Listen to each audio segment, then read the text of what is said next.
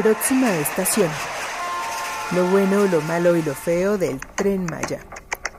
Un podcast de Elba Narcía para Glifos Comunicaciones. Bienvenidos, bienvenidas a este nuevo episodio del podcast Próxima Estación. Les saluda Elba Narcía. Lo que escuchamos es el sonido de un tren que se mueve con energía solar, el Byron Bay de Australia.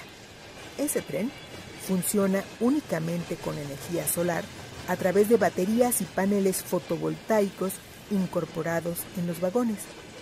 La incorporación de trenes que funcionan con energía solar es una de las alternativas para proteger al medio ambiente, lo que comúnmente se conoce como reducción de la huella de carbono.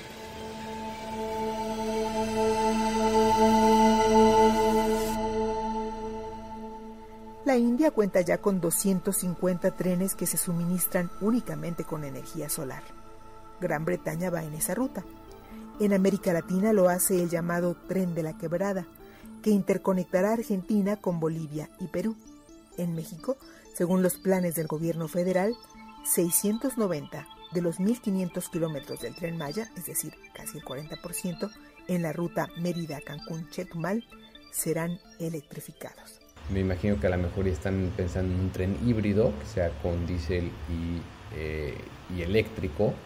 Y pues lo importante saber de la parte de eléctrico es que la fuente eh, depende.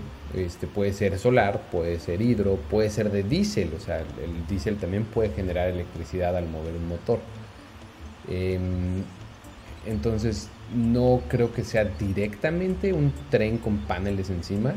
Este, me imagino que sería una fuente de energía solar en una granja en algún lugar y van a compensar y netear la energía que utiliza el tren este, con la energía solar que está generando el sistema solar en, donde lo tengan.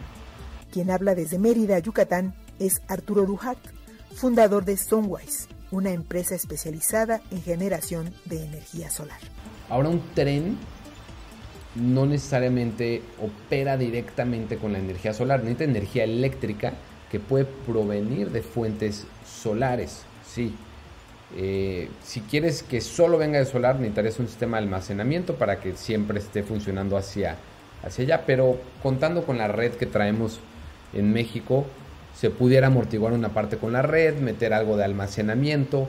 En sí, tendríamos que ver qué es lo más sano para, para la red. Pero definitivamente subsanar con energía solar cualquier tipo de consumo eléctrico, que en este caso pudiera ser el tren, eh, es algo positivo y, pues la energía eléctrica es, lo que más eh, fuerza tiene.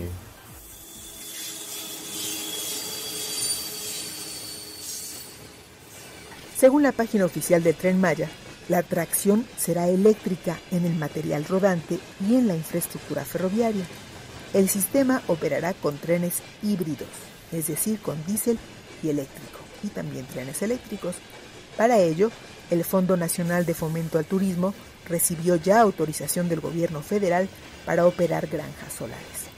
Eh, las granjas solares son eh, conjuntos de paneles solares que eh, se instalan en estructuras de aluminio mayormente, las cuales están ancladas a la tierra, como en postes.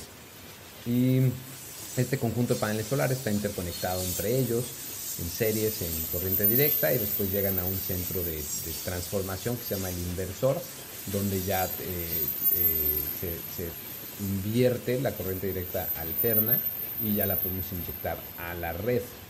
Em, ¿Cuánto espacio ocupa 200 megawatts? Aproximadamente serían 200 hectáreas. Hoy podemos calcular que un megawatt es igual a una hectárea. Eh, claro que cada año la eficiencia de los paneles va mejorando, pudiera ya ser un poco más abajo de, una hectárea, aún así como un, un cálculo de dedo sería una hectárea por megawatt.